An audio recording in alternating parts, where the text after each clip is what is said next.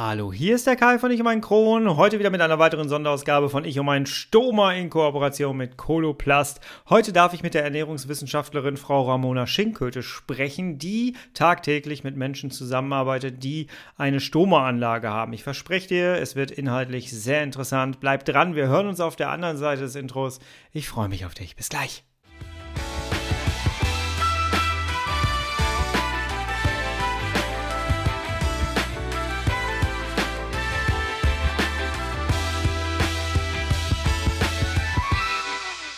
Herzlich willkommen zu einer weiteren Ausgabe von Ich und mein Stoma. Hallo, Tag. Ich hoffe, es geht dir gut. Ich hoffe, du bist schmerzfrei und ich hoffe, du bist satt. Zack, sind wir beim Thema. Jawohl. Äh, heute geht es tatsächlich um das Thema Ernährung bei einem Stoma. Und das ist, glaube ich, einer der wichtigsten Bausteine, wenn du mit einem Stoma aufwachst und du hast plötzlich ähm, eine Operation hinter dir und alles funktioniert nicht mehr ganz so gut am Anfang nach der Operation, dann ist erstmal die große Frage, was kann ich denn jetzt überhaupt noch zu mir nehmen? Kann ich alles essen?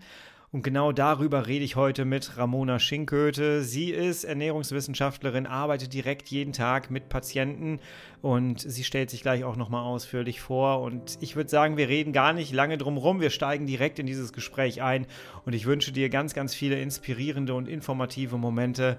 Ja, viel Spaß bei diesem Gespräch.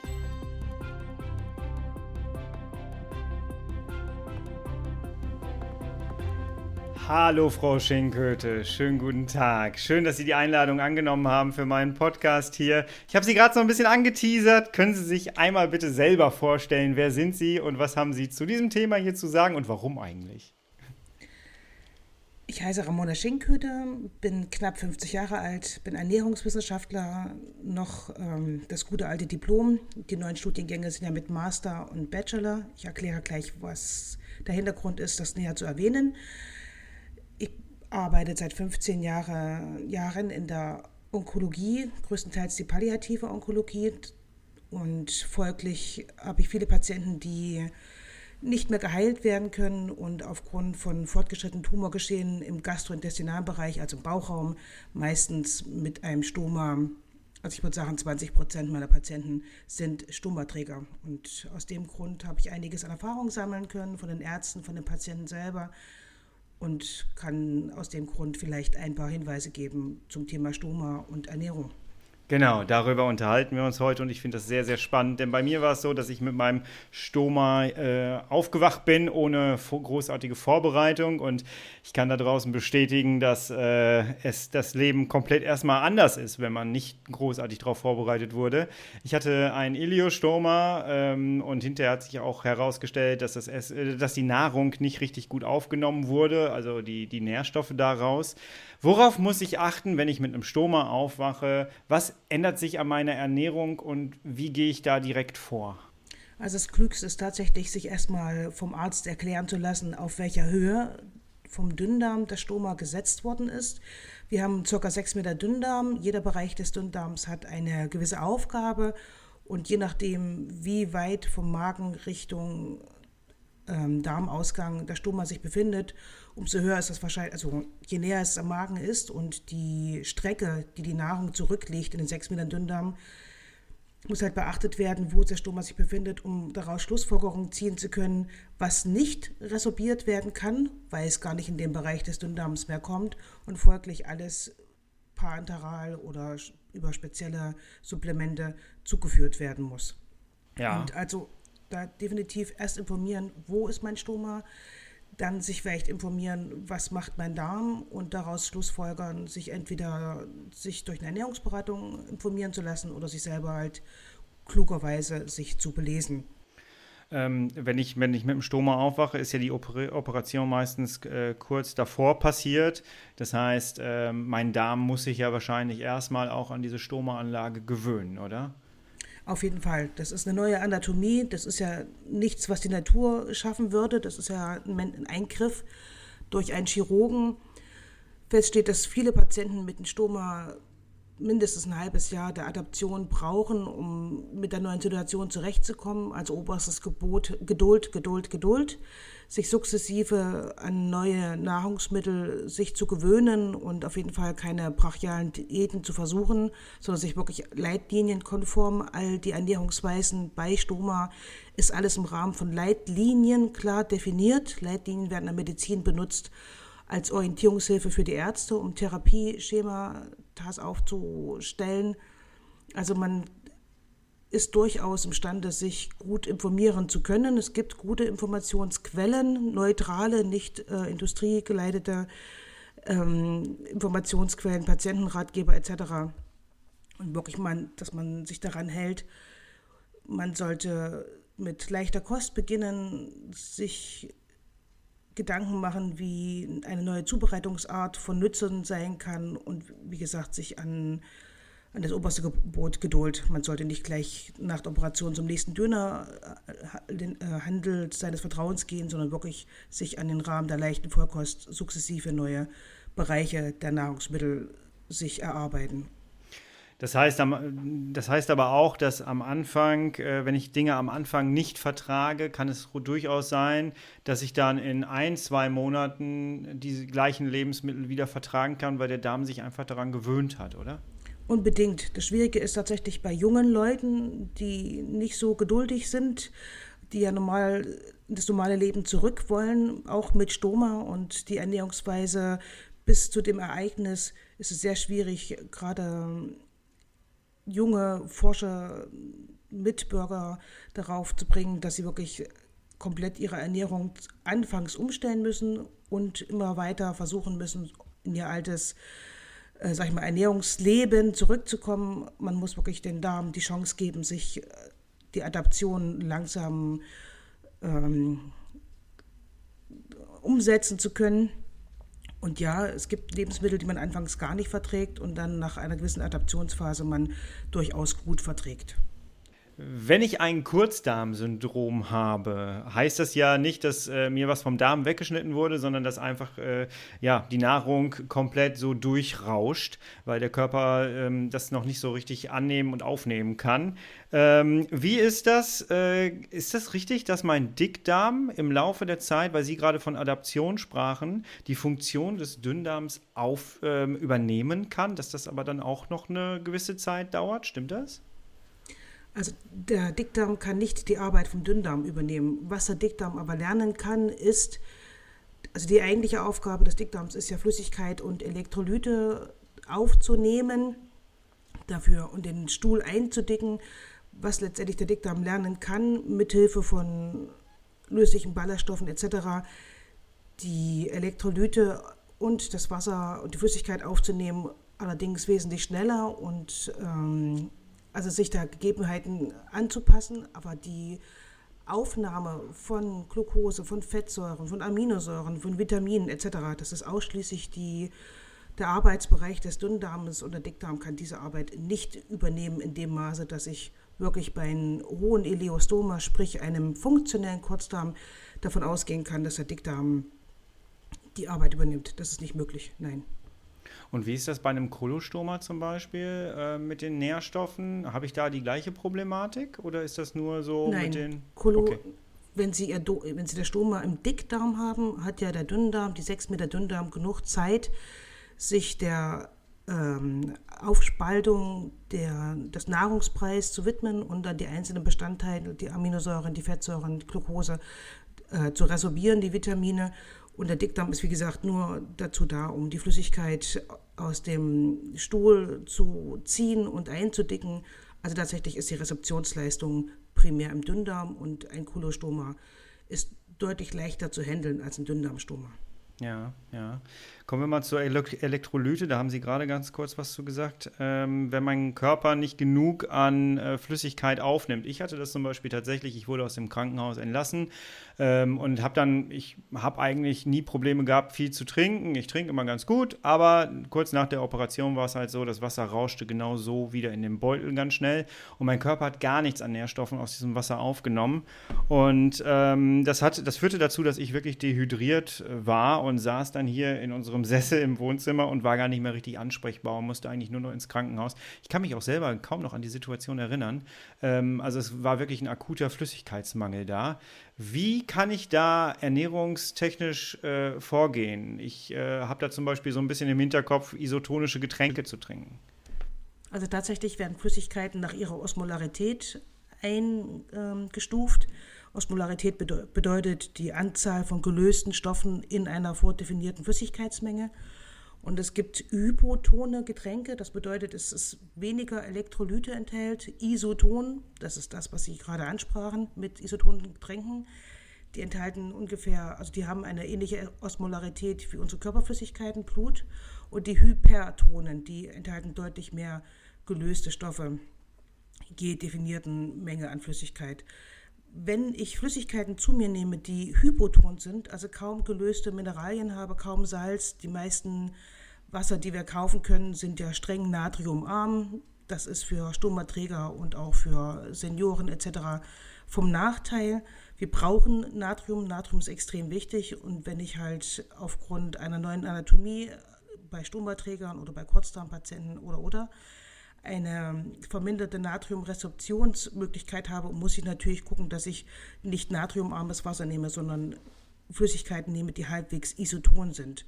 Man kann ja. sich selber isotone Flüssigkeiten herstellen, sogenannte WHO Rehydrierungslösungen, die gibt es fertig als kleine Sachets in der Apotheke von unterschiedlichen Herstellern und mit unterschiedlichen Geschmacksrichtungen, auch neutral. Man kann sie aber selber auch herstellen in Form von 1 Liter äh, Trinkwasser, 4 Teelöffel Zucker, ein Dreiviertel Teelöffel Salz, also normales Haushaltssalz und dazu vielleicht eine Banane, die man dazu essen kann oder zerdrücken kann oder sich auch so einen kleinen, wie nennt man das heute, Smoothie machen kann mit der Banane. Also es braucht Kalium, es braucht Natrium und es braucht Glucose. Wenn das alles auf ein Liter entsprechend aufgearbeitet ist, ist die Voraussetzung geschaffen, dass über die restliche Dünndarmschleimhaut die Glucose und das Natrium aufgenommen wird. Das aufgenommene Natrium und die Glucose ziehen dann das Wasser hinterher. Das heißt, ich habe die Voraussetzung, die physikalische Voraussetzung geschaffen, damit der Dünndarm die Elektrolyte mit Hilfe der Glucose aufnimmt und dadurch auch das Wasser den Darmlumen entziehen kann. Also ich habe zwei Fliegen mit einer Klappe geschlagen die Flüssigkeit aus dem Dünndarm raus, also sprich Eindickung des, des Stuhls, der, mhm. des Nahrungspreis und auch Flüssigkeit in die, in die Blutbahn zu bekommen. Ja. Ähm, wir weisen mal darauf hin, äh, dass ihr jetzt nicht bitte da draußen einfach äh, rausgeht und das Ganze umsetzt, sondern ihr besprecht natürlich die Dinge, die wir hier sagen, mit eurem Arzt. Das ist ein ganz, ganz wichtiger Hinweis, den wir hier geben möchten und müssen an dieser Stelle. Ähm, ich äh, empfehle aber auch nochmal, auch aus eigener Erfahrung, äh, schaut euch bitte unbedingt mal, das habe ich nämlich früher nie gemacht, äh, mal die Rückseite eurer Wasserflaschen an und guckt einfach mal da drauf, welche Nährstoffe sind da drin. Und wenn ihr ähm, die Wasserflaschen mal so ein bisschen vergleicht, dann seht ihr, dass die Werte da sehr, sehr schwanken. Je günstiger das Wasser ist, ich habe mir früher nie Gedanken über Wasser gemacht, äh, desto äh, weniger Nährstoffe sind da natürlich auch drin. Und äh, es macht durchaus Sinn, äh, sich da vielleicht ein bisschen, sich das Ganze nochmal anzugucken. Im Wasser sind grundsätzlich keine Nährstoffe drin. Oder Elektrolyte. ja, Elektrolyte. Das ist tatsächlich ähm, weil bei Nährstoffen sucht man nach Fett, Kohlenhydraten, nach Eiweiße. Wenn man sich einfach mal auf der Webseite der DGE, Deutsche Gesellschaft für Ernährung, die Tagesmengen an Tagesbedarf an Kalzium, also Elektrolyte Calcium, Magnesium, Kalium etc. sich anschaut und das dann vergleicht mit dem Wasser, was ich gerade in der Hand halte, ein preisgünstiges aus irgendeinem Discounter, dann werde ich sehen, dass ich mit diesem Wasser mitunter meinem Körper eher schade Allerdings hat das auch selten was mit dem Preis zu tun. Es gibt auch sehr hochpreisige Wasser, die denkbar ungünstig für Stomaträger sind. Also tatsächlich ist der Preis nicht die Hauptinformation oder die Hauptrichtungsgebung. Man muss sich wirklich die Mühe machen und sich mal die Tagesbedarfsmengen angucken an Elektrolyten, um damit mit dem Hintergrundwissen dann das Wasser zu vergleichen. Wie ist das mit den Bluttests? Mache ich äh, da regelmäßig Bluttests, um nachzugucken, ob äh, meine Nährwerte vorhanden sind? Also die ähm, sehr informativ ist die Leitlinie für Kurzdarmpatienten. Da wird sehr wohl die Abstände sogar genau definiert. In welchen Abständen muss ich das Magnesium kontrollieren, das Kalium etc. etc. Und tatsächlich ist das eine gute Orientierung, um auch so mit Stoma-Patienten ähm, umzugehen. Allerdings sind Blutkontrollen und Elektrolytkontrollen nicht immer werden nicht immer von dem Arzt mit angekreuzt, weil es durchaus auch gerade der Hausarzt aufs Budget geht. Also wenn ich das Geld übrig habe und es selber finanziere, die Bestimmung der Elektrolyte das sollte man sich wirklich äh, regelmäßig, das ist nicht so teuer, aber tatsächlich auf die Masse gesehen ist es eine Belastung für einen Hausarzt. Habe ich allerdings einen Gastroenterologen oder einen Internisten, dann ist es durchaus eine Option, sich das regelmäßig testen zu lassen. Ja, man muss es testen. Es ist wie beim Auto. Bevor ich Öl nachschütte, muss ich auch mit dem Ölmessstab kontrollieren, wie viel fehlt und nicht einfach unreflektiert Öl einfach nachschicken. Erst Kontrolle, dann substituieren. Sehr gutes Beispiel, ja. Ähm, das große Thema Ernährung ähm, ist auch im Internet immer wieder zu finden. Ähm, gerade im chronisch entzündlichen Darmbereich ist es ja so, dass viele Leute an, an Durchfall äh, leiden, auch mit einem Stoma. Ähm, das heißt, ich kann sehr viel über meine Ernährung schon äh, steuern wahrscheinlich, ne? an, der, an der Substanz meines Stuhls. Können wir mal beides so ein bisschen durchspielen, eindicken äh, oder verdünnen? Es gibt ja auch Leute, die Verstopfungen haben. Ähm, wie kann ich darauf reagieren? Fangen wir vielleicht mal mit dem Durchfall an. Was kann ich dann machen? Also als allererstes möchte ich sagen, es gibt keine Diät, so wie es keine Krebsdiät gibt, die einen Krebs heilen kann, gibt es auch keine, also keine chronisch entzündliche Darmerkrankungsdiät gibt es nicht. Es gibt keine Evidenz, keine Beweislage dafür, dass eine bestimmte Ernährungsweise einen einen Schub begünstigt oder Schübe hinauszögern kann etc. Also es gilt immer noch die zehn Regeln der DGE, auch die kann man auf der Website der Deutschen Gesellschaft für Ernährung äh, einsehen. Für Patienten mit chronisch entzündlicher Darmerkrankung gelten auch die zehn Regeln der DGE, der gesunden Ernährung. Es gibt allerdings Lebensmittel, die sehr günstig auf generell die Darmgesundheit ähm, Auswirkungen haben und es gibt welche, die für generell für die Gesundheit und auch Darmgesundheit nachteilig ist. Ein Stichwort Fastfood. Tatsächlich hat man festgestellt, dass Patienten, die mit chronisch entzündlichen Darmerkrankungen, wenn man mal über längere Zeit Ernährungsprotokolle gesichtet hat, nicht unbedingt die gesündeste Ernährungsweise ist. Aber man hat auch festgestellt, wenn man dort die Ernährung umstellen konnte, aufgrund der Compliance oder Mitarbeit der Patienten, dass sich damit aber auch der Verlauf nicht deutlich geändert hat. Also die Frage ist, war der, ist die gesunde Ernährungsweise ein Auslöser für chronisch entzündliche Darmerkrankungen oder ist das wirklich eine reine Autoimmungeschichte? Das gilt es für die Zukunft noch näher zu erforschen. Und der unmittelbare Einfluss auf die Symptome von chronisch entzündlichen Darmerkrankungen, Verstopfung respektive Durchfall oder auch im, im schnellen Wechsel ist ein Thema natürlich die Ballaststoffe, die löslichen Ballaststoffe und die unlöslichen. Die unlöslichen sind primär dafür da, um Flüssigkeit aufzusaugen, allen voran die Flohsamenschalen, die ziemlich preisgünstig in der Apotheke oder auch im Reformhaus oder auch in der Drogerie zu kaufen sind. Die können gerade bei Stomaträgern von Vorteil sein, die ein hohes Stoma haben wo letztendlich viel Flüssigkeit im, im Beutel, im Stummerbeutel landet, die profitieren tatsächlich von der Einnahme von Flohsamenschalen, weil die eine unheimlich hohe Kapazität haben, Flüssigkeit aufzunehmen und dadurch den Stuhl nicht dünnflüssig, sondern eher breiche Konsistenz ähm, angedeihen lassen können und das außerordentlich vom Vorteil ist für den Stummerträger. Ähm, andersrum gesehen sind die Flohsamenschalen auch in der Lage, bei Verstopfung zu helfen, aber nur, wenn man dazu genug trinkt. Also ich brauche ja, um einen Anreiz auf die Peristaltik ausüben zu können, Quellstoffe. Flohsamenschalen sind Quellstoffe, aber sie brauchen auch das Medium zum Quellen, nämlich Flüssigkeit. Allein nur Flohsamenschalen zu nehmen, ohne genug zu trinken, kann durchaus das Problem auch noch verschlimmern. Sie sagten gerade das wichtige Wort Peristaltik. Die muss sich ja meistens erstmal wieder so richtig erholen, wenn ein Stoma angelegt wurde. Ähm, ähm, helfen die Flohsamenschalen mir ähm, dabei, äh, die Peristaltik wieder so ein bisschen in Gang zu bringen oder kann ich das auch mit anderen Lebensmitteln schaffen? Also tatsächlich alles, was halt ballaststoffreich ist, habe ich eine gute Chance, ähm, die Peristaltik und auch die Flüssigkeitsbalance im, im, im Nahrungsbrei äh, zu beeinflussen. Aber es sind halt auch andere Kriterien. Ja, das Kaffee zum Beispiel. Menschen, die sehr viel und sehr gerne Kaffee trinken, ich gehöre zu diesen Menschen.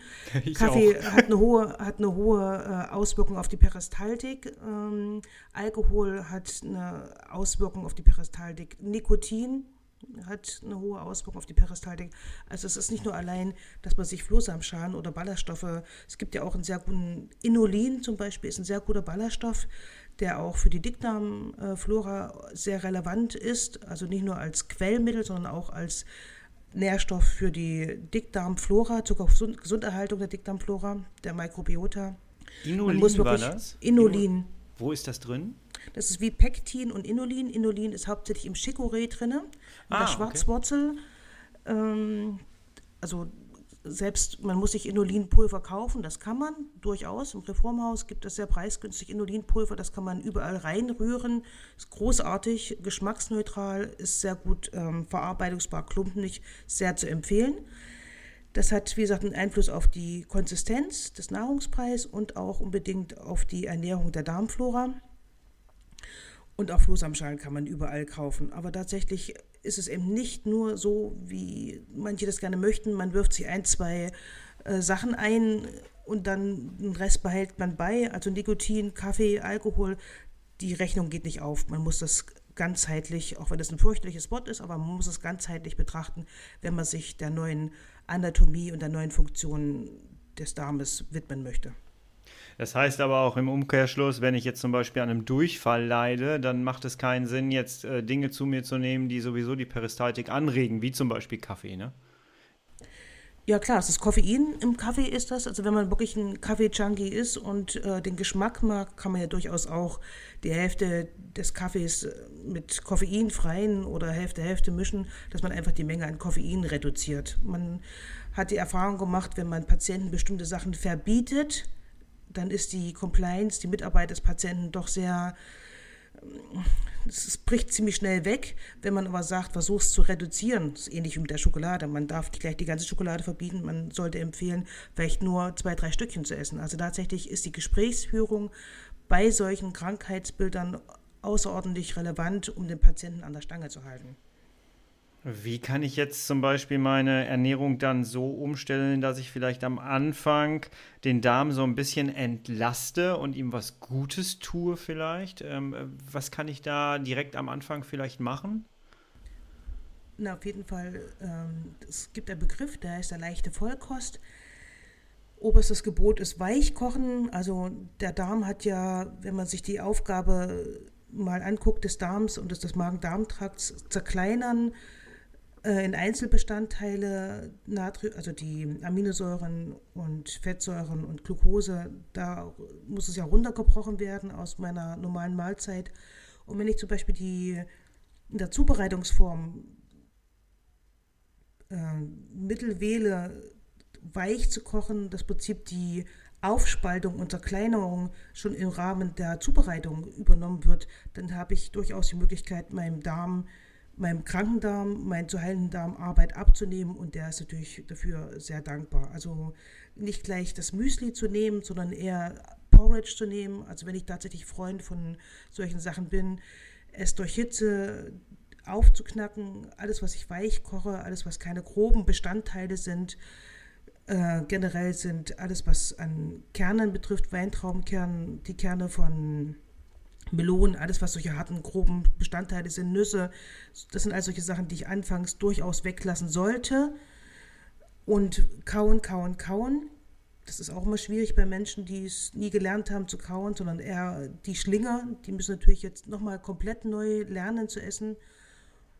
Und demzufolge ist der Darm entlastet allein dadurch, dass ich ihm weiche, gut verträgliche Kost anbiete und das nennt man, nennt man leichte Vollkost.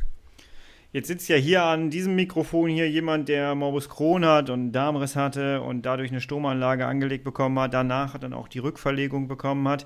Wie sieht das Ganze denn aus bei Menschen, die jetzt zum Beispiel, Sie haben gesagt, Sie kommen aus, der, aus dem Krebsbereich auch, ähm, die einen Krebs haben und deswegen einen Stoma bekommen haben? Müssen die auf äh, noch andere Dinge achten als zum Beispiel Menschen mit einer chronisch entzündlichen Darmerkrankung? Beide müssen äh, bedenken, dass es hier nicht nur um den Stoma geht, sondern auch um Patienten mit Morbus Crohn oder bei einer Colitis ulcerosa oder anderer chronisch entzündliche Darmerkrankungen, die zum Stoma geführt haben. Bei ihnen war es der Darmriss, ist ja mit der Operation nicht plötzlich die Grunderkrankung weg. Also weder der Krebs ist nach so einer Operation weg, noch die Grunderkrankung nach einer Stomaanlage bei chronisch entzündlichen Darmerkrankungen. Also gilt letztendlich in erster Linie leichte Vollkost, um die aktuelle Situation nach einer Operation äh, zu beachten und die Vorgaben umzusetzen. Es gilt aber auch nicht in die Mangelernährung zu rutschen. Mhm. Es gibt ja Vorgaben, wie viel Kalorien der Patient braucht. Auch das ist alles klar definiert in Leitlinien. Wie viel Eiweiß er braucht, wie viel Kohlenhydrat, wie viel Fett, wie viel Vitamine. Das ist alles klar definiert. Und die Empfehlungen für einen Gesunden sind dieselben Empfehlungen für einen Kranken. Also es es darf kein Mangel an Mikro- respektive Makronährstoffen entstehen. Deswegen muss man sich tatsächlich mit dem Thema gesunde Ernährung auseinandersetzen und gucken, wie man das in die eigene Ernährungsphilosophie, nicht alles, was gesund ist, schmeckt. Also man muss wirklich gucken, dass man auch die Sensorik im Auge behält. Es muss ja auch Freude machen. Auch der, der Patient, der kranke Mensch hat das Recht auf ein genussvolles, leckeres Essen und wenn man halt kein Freund von Brokkoli war vor der Erkrankung, muss man jetzt auch nicht während der Erkrankung plötzlich ein Freund von Brokkoli werden. Also es bedarf wirklich einer guten Mischung zwischen der Freude am Essen und das, der Gesundheitsfaktor am Essen. Das muss man halt lernen und das kann man lernen durchaus. Tatsächlich ist das ein sehr, sehr wichtiges, äh, ein sehr, sehr wichtiger Punkt, den Sie da ansprechen. Denn ähm, ich musste tatsächlich nach der Anlage meines Stomas die Freude am Essen wieder erlernen. Ich hatte vorher immer nur so Trinkkost. ich habe mich fast nur noch davon ernährt, weil es irgendwie nicht mehr anders ging. Ähm, und ich durfte plötzlich wieder Freude empfinden an, der, an, an den Geschmäckern. Ich habe plötzlich wieder gelernt, was alles so richtig lecker schmeckt und so. Das war, ähm, ja, das war sehr interessant, äh, diese Phase. Und die hat sich bei mir sehr eingebrannt. Und deswegen finde ich äh, total gut, was Sie sagen, dass man äh, auch als kranker Mensch, auch mit als Mensch mit Stoma, äh, Freude am Essen haben darf. Das ist, ähm, das, das muss man einfach nochmal so ganz deutlich sagen, finde ich. Also ja, sehr wichtig. Ähm, ich habe noch ein Beispiel, was ich gerne mit Ihnen besprechen möchte, weil das auch sehr viele Menschen da draußen betrifft. Und zwar ähm, Leute, die dann plötzlich ganz starke Krämpfe bekommen, die merken, der Darm wird unruhig, äh, der arbeitet vielleicht sehr stark und sie haben einfach Schmerzen. Und äh, oftmals sagen dann viele, okay, dann esse ich lieber gar nichts, weil ich vertrage gerade nichts, es tut mir äh, einfach nicht gut, aber das ist ja eigentlich auch der Fehler, dann zu sagen, okay, dann esse ich halt heute nichts. Ähm, wie kann man da vorgehen in solchen Punkten, dass man sich trotzdem noch etwas Gutes tut, ohne den Schmerz vielleicht noch ähm, ja, zu befeuern, sage ich mal? Also tatsächlich ist das Nicht-Essen, das kann man vielleicht mal einen halben Tag machen, tatsächlich, aber das darf auf keinen Fall die Regel werden, weil allein durch die Mangelernährung auch die Darmschleimhaut in die Mangelernährung rutscht. Die Darmschleimhaut ist sehr empfindlich für Kalorienrestriktionen, also sprich gerade vor Operationen, wenn man drei, vier, fünf, sechs Tage manchmal nüchtern sein muss, weil irgendwelche Untersuchungen oder operative Eingriffe vonnöten sind, das nimmt die Darmschleimhaut sehr lange sehr übel. Die Darmschleimhaut ernährt sich ausschließlich von denen, was beim Übertritt aus dem Darmlumen, also der Darminhalt, durch die Darmschleimhaut in die Blutbahn, in die Lymphbahn, allein davon wird die Darmschleimhaut ernährt wenn ich sehr lange nichts esse, weil ich Angst habe vor dem Schmerz, führt es dazu, dass langfristig die Darmschleimhaut durchlässig wird. Und zwar für Sachen, die nicht, also man spricht von Leaky Gut, durchlässiger Darm.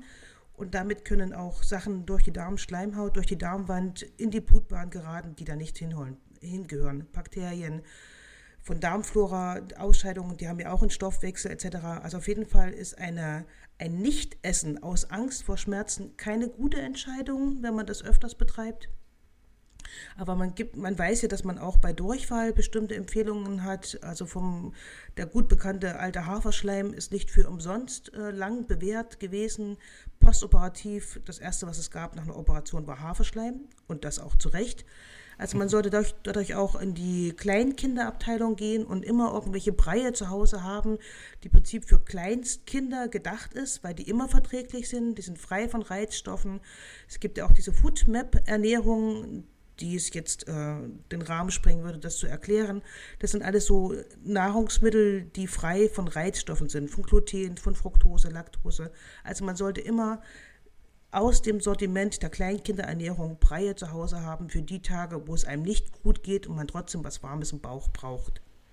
Das heißt, im Grunde genommen kommt eigentlich kein Weg da, oder führt kein Weg daran vorbei, dass ich mich damit auseinandersetze, welche, ähm, welche Stoffe sind eigentlich in meinem Essen drin, oder? Also welches Nahrungsmittel unbedingt. hat welcher Stoff? Unbedingt, unbedingt. Tatsächlich ist ähm, in der heutigen Zeit, wo die bestimmten Lebensmittel derart stark verarbeitet sind, hat man sehr schwer, sich zum Beispiel glutenfrei zu ernähren. Gluten ist ein absoluter Reizstoff äh, bei Patienten, die mit chronisch entzündlichen Darmerkrankungen zu kämpfen haben. Das sind per se keine Zöliakie-Patienten, aber sie reagieren halt auf Gluten. Gluten äh, zu sein bedeutet auch in Lebensmitteln Gluten zu erwarten, wo man es nicht erwartet. Wurstwaren werden sehr gern mit Gluten ähm, gemischt, weil Gluten bindet Wasser, Gluten ist ein Eiweiß, dieses, was man auch, äh, die Vegetarier mal sehr gern essen, die eiweißreichen Pseudoschnitzel etc., das wird ganz viel mit Gluten gemacht und Gluten ist gerade in gewissen, in großen Mengen Reizstoff für Patienten mit chronisch entzündlichen Darmerkrankungen.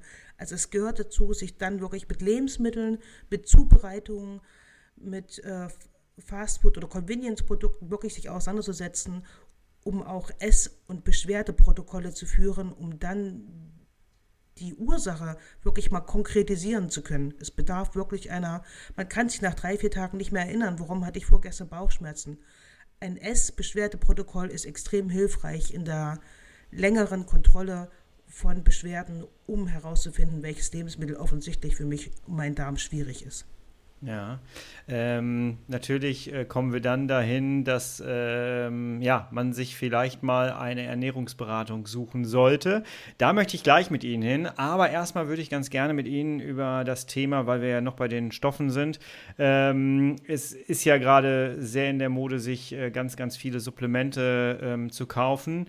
Äh, manchmal auch so ein bisschen habe ich das Gefühl, äh, ohne eigentlich genau zu wissen, was ich da zu mir nehme. Man denkt öfters mal so, okay, das ist ja eigentlich eigentlich ganz gut, das hört sich ganz gut an, sowas wie Zink zum Beispiel, kaufe ich einfach mal äh, im Supermarkt, nehme ich das mit und äh, nehme das dann zu mir. Was halten Sie von Supplementen und worauf sollte man achten? Also grundsätzlich bin ich kein Mensch, der Supplemente verteufelt. Die haben durchaus auch äh, ihren Sinn, wenn man sie konkret im bestimmten Krankheitsfall einsetzt. Also dann komme ich wieder auf den Anfang unserer Sendung wenn ich mir die Aufgabe des Dünndarms ansehe, in welchem Bereich Mineralstoffe, wir bleiben mal beim Zink, das äh, Zink resorbiert wird, aufgenommen wird, aber ich, mein, mein, mein Stoma oberhalb dieser Stelle liegt, habe ich natürlich eine sehr hohe Wahrscheinlichkeit, dass ich die Zinkresorption ähm, nicht mehr umsetzen kann, das heißt, mein Darm nicht mehr umsetzen kann, weil ich schon vorher vor dem Bereich mein Stoma habe. Also ist es zwangsläufig oder gibt es die Logik, dass ich irgendwann einen Zinkmangel rutschen werde. Es trotzdem einfach so aus freien Stücken zu supplementieren, würde ich immer erst mit dem Arzt besprechen, weil es unterschiedliche Präparate gibt. Trägerstoffe für bestimmte Supplemente ist meistens Laktose. Laktose ist wiederum ein, eine Substanz, die Durchfall hervorrufen kann. Also ja, ich bin froh, dass es Supplemente gibt, aber einfach so frei käuflich es zu erwerben und ohne Absprache mit dem Arzt ist es eher kritisch. Aber es gibt, wenn man sich mit Morbus Crohn und mit chronischen entzündlichen Darmerkrankungen mal beschäftigt, gerade Zink ist ein sehr gutes Beispiel, ist gerade ein, ein Mineralstoff, der sehr häufig bei Patienten mit chronisch entzündlichen Darmerkrankungen im Mangelbereich ist.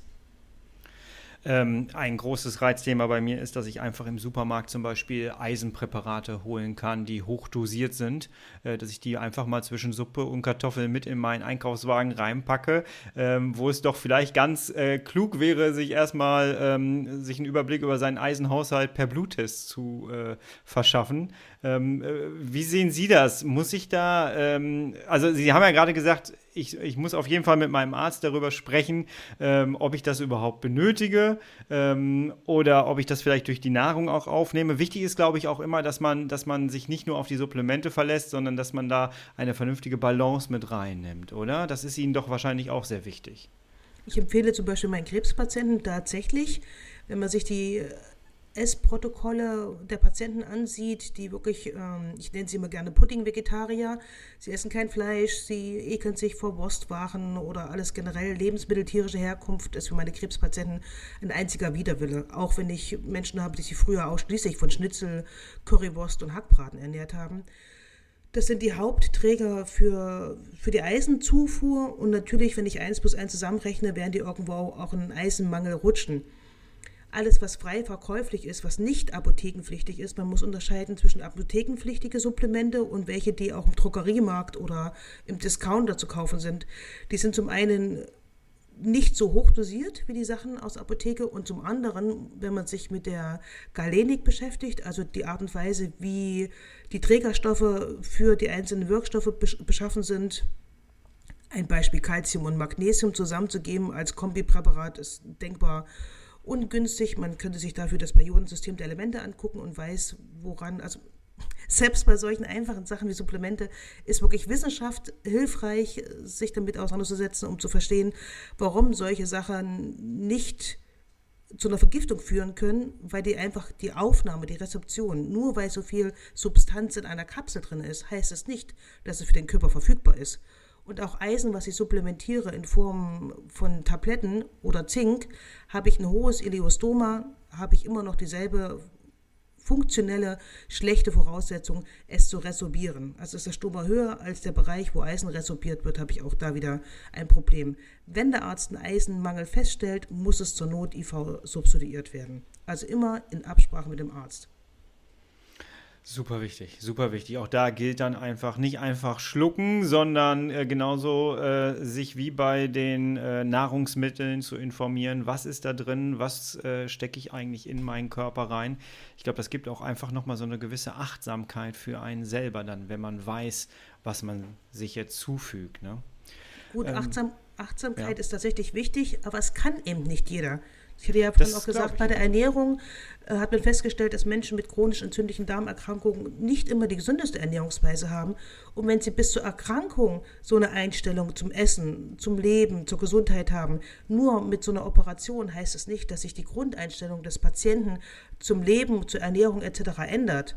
Also insofern darf man nicht die Supplement, Supplemente verteufeln. Es gibt einen fantastischen Professor, der in einer Diskussion über die Ernährung bei Krebs die Frage Supplemente ja oder nein sich einen harten Gefecht geliefert hat beim Kongress und unterm Strich sagte er, ein schlechtes Vitamin ist besser als gar kein Vitamin. Die DGE empfiehlt fünf Portionen Obst, Gemüse am Tag, um nicht äh, bei einem Gesunden das Risiko einzugehen, in einer Mangelernährung an Vitaminen und Mineralstoffen zu rutschen. Hand aufs Herz, wer schafft am Tag fünf Portionen Obst, Gemüse am Tag? Klar, Vegetarier vielleicht, aber wenn ich schon im, im gesunden Leben es nicht geschafft habe, die Menge an Obst, Gemüse zu essen, dann werde ich wahrscheinlich es auch nicht schaffen, wenn ich ein frischer Stomaträger bin, wenn ich meine, mein Obst nur noch als Kompott oder als Püree, Püree und so weiter und so fort esse.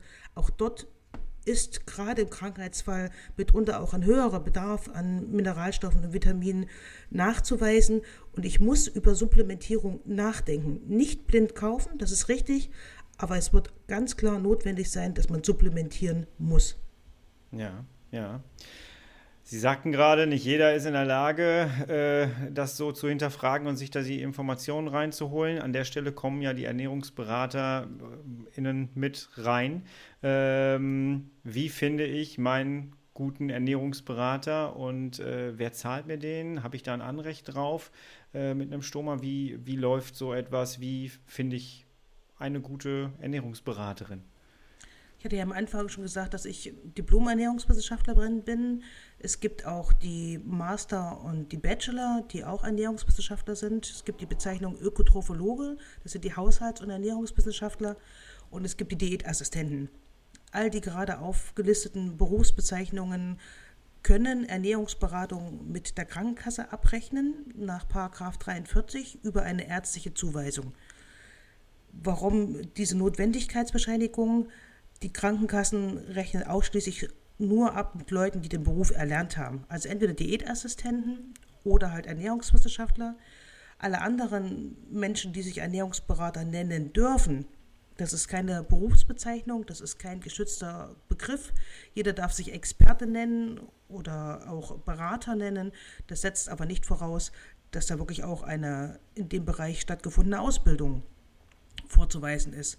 Aber tatsächlich die Voraussetzung, damit ein Ernährungsberater, der, die, der den Beruf gelernt hat, auch die Leistung bezahlt bekommt von der Kasse, muss vorgelegt werden bei der Kasse, dass man diesen Beruf erlernt hat und auch diese Abschlussbezeichnung tragen darf. Das schützt wiederum den Patienten davor, dass er nicht an irgendeinen Produktverkäufer oder einen selbsternannter Berater äh, oder selbsternannter Experte gerät. Und wenn der Hausarzt oder der behandelnde Arzt, Internist, wer auch immer, eine ärztliche Zuweisung, das kann man sich ausdrucken auf den Verbandsseiten, das ist der Verband der Diätassistenten, Verband der Ökotrophologen, auch auf der DGE gibt es diesen als, als PDF ausdruckbar ärztliche Zuweisung, das kann der Arzt ausfüllen. Auf die jeweiligen gerade genannten Webseiten kann man sich auch dann den Ernährungsberater suchen über die Postleitzahl, mit dem dann Kontakt aufnehmen und dann muss mit der Kasse gesprochen werden, dass bis zu fünf Ernährungsberatungen von der Kasse übernommen werden, wenn manchmal auch nur anteilig oder auch zu 100 Prozent. Aber auf jeden Fall ist das eine Art und Weise, um als Patient nicht in die Hände eines Nicht-Ernährungsberaters äh, zu geraten. Ähm, ist immer ein bisschen schwierig, da die richtigen Worte zu finden, um keinen auf die Füße zu treten. Aber da hat man auf jeden Fall als Patient die Chance, an eine ausgebildete Person zu kommen, um sich dort fünf Ernährungsberatungen ähm, holen zu können, die einem dann weiterhelfen, mit der neuen Situation zurechtzukommen. Bei mir war das tatsächlich damals äh, Teil des Entlassmanagements. Ähm, ich hatte eine Ernährungswissenschaftlerin, ich habe nochmal nachgeguckt, Ernährungswissenschaftlerin und Diabetikassistentin, glaube ich, die macht sowas da auch in dem Bereich. Die äh, ähm, stand tatsächlich dann irgendwann an meinem Bett und die hat mich tatsächlich begleitet und zwar auch noch eine ganze, ganze Zeit lang, nachdem ich im Krankenhaus gelegen habe. Ähm, und auch bei der Rückverlegung konnte ich immer mal wieder bei ihr anrufen und konnte mir ein paar Tipps holen. Ähm, ist so etwas äh, normal, dass man das an die Seite gestellt bekommt, wenn man im Krankenhaus ist? Oder habe ich da einen Luxusdienst gehabt? absoluter Luxusdienst. Okay. Ähm, wenn ich zum Beispiel sehe in der Onkologie, dass 80 Prozent aller Onkologen nach wie vor kein brennendes Interesse an dem Thema Ernährung haben, dann ist es noch extremer in den Bereichen der Gastroenterologie, wenn es ja nur um chronisch entzündliche Darmerkrankungen geht. Also tatsächlich glaube ich, dass sie eine wirklich eine Luxussituation hatten, die meisten bekommen den Satz zu hören, ist was du denkst, probier es, ob du es verträgst. Und wenn du es nicht verträgst, dann ist es halt nicht. Ernährungsberatung beendet. Also man muss da wirklich aktiv werden über diese erwähnten Seiten der Berufsverbände, muss dort eine Ernährungsberatung für sich finden und die wissen meistens auch, welche Ärzte Zuweisungen ausstellen. Das Schöne ist an den Zuweisungen, das muss unbedingt äh, vom Patienten an den Arzt mitgegeben werden die Leistung einer Ernährungsberatung, auch wenn sie von der Kasse bezahlt werden, gehen nicht auf das Budget des Arztes. Das ist ja gerade bei vielen Hausärzten immer ein großes Thema. Alle Verordnungen, die erstellt werden für Physiotherapeuten etc., gehen auf das Budget des Arztes. Die Ernährungsberater, sprich Ernährungswissenschaftler und Diätassistenten, sind nicht budgetrelevant, also können verordnet werden, ohne dass der Hausarzt Angst um sein Budget haben muss. Also okay. vom Krankenhaus werden sie das selten so bekommen, wie sie es bekommen haben. Man muss wirklich nach dem Krankenhaus selber aktiv werden und muss sich seine Ernährungsberatung alleine suchen. Leider. Okay, da möchte ich, da möchte ich gerne da, äh, Werbung machen dafür, für nach draußen. Ähm, sucht euch bitte unbedingt jemanden, der euch dabei unterstützt, denn tatsächlich äh, hat das äh, auch bei mir dazu mit beigetragen, dass ich erstmal meinen Darm überhaupt verstanden habe. Dass ich überhaupt erstmal verstanden habe, was ist eigentlich ein Kurzdarm. Ich dachte die ganze Zeit, als das erste Mal Kurzdarm, das Wort Kurzdarm im Raum stand, dass man an meinem Darm geschnitten hätte. Und dann habe ich geguckt und das war gar nicht so. Und dann habe ich mir erstmal von der Ernährungsberaterin erklären lassen, äh, wie eigentlich der Darm so arbeitet. Ähm, ich wusste früher auch zugegebenermaßen gar nicht, was mein Dünndarm macht. Das brauchte auch erstmal eine ganze Zeit lang und einen Darmriss halt. Ähm, aber äh, genau da habt ihr dann die Möglichkeit, ganz individuell eine Beratung zu bekommen. Äh, und wenn ihr merkt, ihr nehmt das und das und ihr habt schon was umgestellt an manchen Schrauben, aber es wirkt trotzdem nicht so ganz, dann ist es wirklich so eine Erleichterung, einen richtigen Experten an der Seite zu haben, äh, der dann auch wirklich schneller zu äh, vernünftigen Lösungen für euch mit beitragen kann. Äh, dementsprechend, ähm, ja, Sie möchten da was zu ergänzen. Ähnlich auch mit Literatur. Es darf leider ich sage jetzt bewusst leider, jeder vermeintliche Experte ein Buch schreiben über das Thema, wo er glaubt, drüber schreiben zu können, aus dem Bereich Finanzen oder wo auch immer, leider auch zum Thema Ernährung. Es gibt hier in Berlin ein riesengroßes Kaufhaus für Bücher und CDs und anderes. Und wenn man sich dann das Regal anzieht für Bücher über gesunde Ernährung. Es ist ein riesengroßes Regal, von beiden Seiten bestückt. Und wenn man dann an, sich anzieht, wer hat es denn geschrieben, sehr selten sind es äh, Ernährungswissenschaftler oder Diätassistenten. Es sind viele dabei, die selber eine Erkrankung hatten und aufgrund der Erkrankung jetzt ein Fachbuch, ein Expertenbuch schreiben. Also ganz wichtig auch, wenn man sich neu belesen möchte, draufschauen, wer hat es geschrieben, ist es jemand, der aus dem Berufszweig kommt. Alles andere kann durchaus kritisch werden. Und bei Internetseiten vielleicht auch äh, gerne mal gucken. Äh, die, die wichtigste Seite ist immer die Über-Ich-Seite, äh, Über-Mich-Seite, äh, wo man einfach mal gucken kann, was hat die Person eigentlich gemacht, die eine Dienstleistung anbietet. Ähm, ich komme, ich bin ja äh, ausgebildeter systemischer Coach und ich kann das genauso unterschreiben für meine Branche. Jeder kann sich Coach nennen, äh, der irgendwie, wir hatten das mal so überspitzt gesagt, ich kann eine Katze streicheln, ich bin Katzenexperte, ich bin Katzencoach. das ist tatsächlich möglich. Wie ist das bei der Ernährungsberaterin, Ernährungsberater? Ist das ein geschützter Begriff? Nein, nein.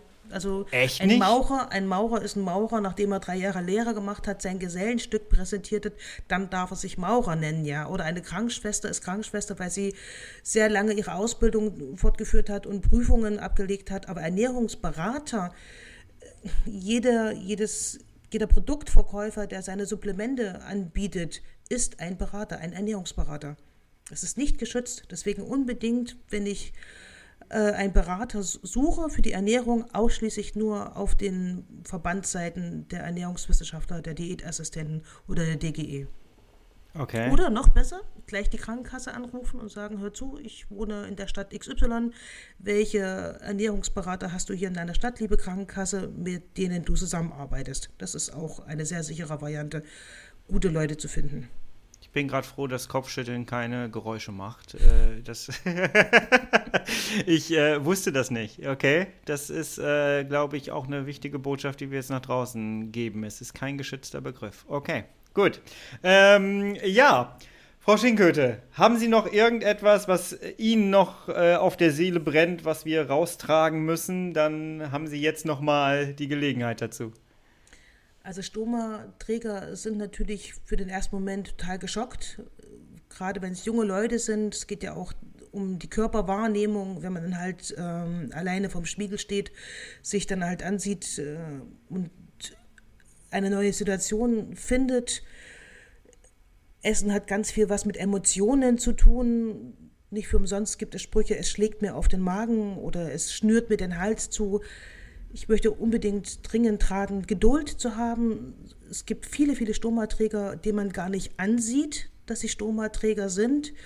Man muss sich natürlich mit der neuen Situation arrangieren, aber es gibt Möglichkeiten tatsächlich im Bereich der Ernährung unterstützende Fachkräfte zu finden.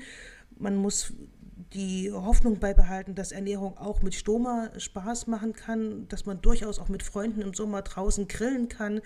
Es ist nicht so, dass man nur, weil man ein Stoma hat, plötzlich äh, von den anderen schönen Momenten des Essens abgeschnitten ist. Das ist es nicht. Man braucht halt nur Geduld, man braucht eine Familie und Freunde, die einen unterstützen und vor allen Dingen Mut, sich mit neuer Ernährungsweise auseinanderzusetzen und Geduld, bis man den Ernährungszustand, die Ess-, die Ernährungsweise etc. erreicht hat, die man gerne erreichen möchte. Aber es ist durchaus möglich und es ist kein Hexenwerk, das ist für jeden umsetzbar. Haben Sie vielleicht noch äh, eine Quelle, mit der man sich jetzt direkt auseinandersetzen kann, wenn man erfahren möchte, welche, welche Stoffe sind in meinen Lebensmitteln drin? Können Sie da was empfehlen, ohne dass wir jetzt großartig Werbung für irgendjemand machen? Aber gibt es da was? Sich einschreiben an der Uni Ernährungswissenschaften studieren. Nein, es ist, es ist Wahnsinn. Also selbst ich als studierter Ernährungswissenschaftler, wenn ich Zutatenliste, das ist ein absolutes Reizwort für mich, was mich jedes Mal zur Weißglut bringt, was aber auch für Stomaträger oder für primär für CED-Patienten äh, wichtig ist, ist Laktose und Gluten und Glucose, Fructose, Sirup. Man muss sich wirklich mal dann die Mühe machen und diese Sachen gezielt im Internet googeln es bedarf viel Zeit, man braucht beim Einkaufen deutlich mehr Zeit. Also jetzt gezielt jetzt eine Stelle zu empfehlen, ist extrem schwierig. Man muss wirklich die E-Nummern sich angucken. Viele E-Nummern sehen gefährlich aus, sind meistens total harmlose Sachen. Nur weil eine E-Nummer drauf ist, heißt das nicht, dass es per se immer gleich gefährlich für einen ist. Eine Zutatenliste sofort mit dem ersten Blick zu verstehen, zum Beispiel äh, Joghurt mit Fruchtmischung, es ist, muss immer nur deklariert werden, was unmittelbar in dem Joghurtbecher drin ist. Wenn Sie eine Fruchtmischung haben, ich nenne es jetzt Marmelade, muss nicht immer einzeln äh, deklariert werden, wie die Marmelade zusammengesetzt ist. Also eine Zutatenliste zu verstehen, um sie dann mit den mit Lebensmitteln für sich selbst auswählen zu können, bedarf wirklich mühsamer Kleinstarbeit, aber es lohnt sich durchaus, weil man lernt Stück für Stück dazu und die Einkaufsdauer wird immer geringer. Aber man muss es wirklich wollen und sich auch trauen, sich mit den Zutatenlisten zu beschäftigen. Und der Schritt, sich äh, eine Ex einen Experten mit an die Seite zu nehmen, äh, den, den Tipp, den geben wir halt jetzt hier auch nochmal mit. Und das ist einfach auch nochmal ähm, ja, ganz, ganz wichtig, weil das kann halt einfach auch sehr, sehr viel äh, erleichtern.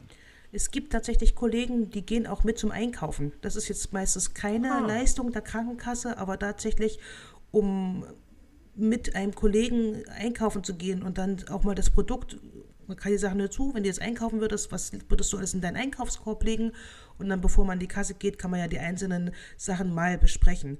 Das ist viel hilfreicher, als nur die Theorie am Schreibtisch zu lernen und dann umzusetzen, aber gemeinsam mit jemand aus meiner Berufsgruppe einkaufen gehen zu können, ist großartig. Oh ja, das hätte ich auch gerne gehabt. das wäre nicht verkehrt gewesen, das stimmt. Ja, weil Sie hatten gerade das gesagt, es dauert länger. Ja, es dauert tatsächlich länger. Ähm, und äh, es ist halt auch einfach schwierig. Ähm, ich habe mal irgendwann den Tipp mitbekommen, wenn ich die Zutatenliste hinten gar nicht verstehe, soll ich es nicht in den Einkaufskorb packen. Äh, das war dann so äh, am Anfang das halt, ne? weil ich einfach nicht wusste, was manche äh, Dinge halt auch sind. Weil Sie sagten ja gerade diesen Sirup zum Beispiel. Ähm, ich konnte den teilweise gar nicht wirklich erkennen, wo was drin ist. Ich habe auch früher nie drauf geguckt, was ist in meinen Lebensmitteln, muss ich auch ehrlich zugeben. Ich glaube, das machen auch viele Betroffene nicht, oder? Nein. Nein, leider nicht, aber es ist, wäre halt hilfreich. Hoch, es kommt darauf an, wie hoch der Leidensdruck ist, ja. Wenn ich natürlich tatsächlich einen hohen Leidensdruck habe und tatsächlich den Teufel äh, identifizieren möchte, der jedes Mal meine, meinen Darm wieder auf den Kopf stellt, dann habe ich natürlich noch eine ganz andere Motivation, je, genau dieses Lebensmittel zu finden. Es macht auch Sinn, sich wieder mit Kochen zu beschäftigen. Viele, viele Menschen greifen ja ausschließlich auf Convenience zurück. Selber, wie nennt man das heute? Meal Prep, also selber zu kochen. Früher hat man das auch gemacht, heute nennt man es einfach nur anders. Tatsächlich ist das Beschwerdebild bei Menschen, die sich selber ihr Essen zubereiten und mit zur Arbeit nehmen, viel geringer als Menschen, die ausschließlich von irgendwelchen Präparaten aus Plastik, wo Nudeln drin sind, wo man Wasser draufschüttet. Wer solche Nahrungsmittel zu sich nimmt, braucht auf Dauer sich nicht zu wundern, warum der Bauch streikt. Ja, an manchen Stellen weiß ich, wo mein Kron herkommt, ja. Das ist tatsächlich so. ja, das ist leider äh, tatsächlich so. Wenn ihr uns jetzt sehen könntet, da war jetzt richtig Zustimmung zu sehen. Frau Schinkköte, herzlichen Dank für dieses Gespräch. Wir sind schon am Ende unserer Zeit angekommen. Wir könnten, glaube ich, noch weiterreden. Und es ist ein sehr, sehr spannendes Thema. Es ist auch, glaube ich, eines der wichtigsten Themen, wenn man eine Stromanlage hat, die Ernährung. Ähm, herzlichen Dank für, für das Teilen Ihres Wissens. Ich danke auch, dass wir die Runde machen konnten. Ich finde es schön, dass Sie das Thema Ernährung für sich auch entdeckt haben und auch gern das weitergeben wollen an Ihre Zuhörer. Wunderbar. Herzlichen Dank. Schönen Tag. Tschüss. Danke auch. Tschüssi. Alles Gute. Frau Schinköte, herzlichen Dank für unser Gespräch. Ich glaube, wir konnten da alle ganz, ganz viel rausziehen. Ich habe auch noch mal sehr viel im Nachgang äh, gelernt, muss ich ganz ehrlich sagen. Äh, herzlichen Dank, dass Sie Ihr Wissen mit uns teilen und du da draußen weißt jetzt Bescheid, worauf du zu achten hast, vor allem bei der Auswahl einer Ernährungsberaterin, eines Ernährungsberaters ähm, da weißt du jetzt, was du zu tun hast. Und ich kann dir wirklich nur noch mal persönlich auch ans Herz legen, such dir da einen Experten, eine Expertin, äh, die du dir zur Seite holst, weil das ist so eine kleine Abkürzung durch das Thema, finde ich. Ja. Und das hat es heute auch, glaube ich, in diesem Gespräch nochmal deutlich gemacht. Ich hoffe, dir hat diese Podcast-Folge gefallen. Wenn ja, gib gerne fünf Sterne bei iTunes. Das würde mich sehr, sehr freuen.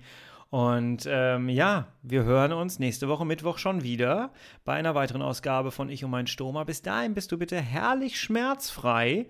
Ganz, ganz wichtig. Und wir hören uns. Ich freue mich wieder auf dich. Bis dahin. Tschüss.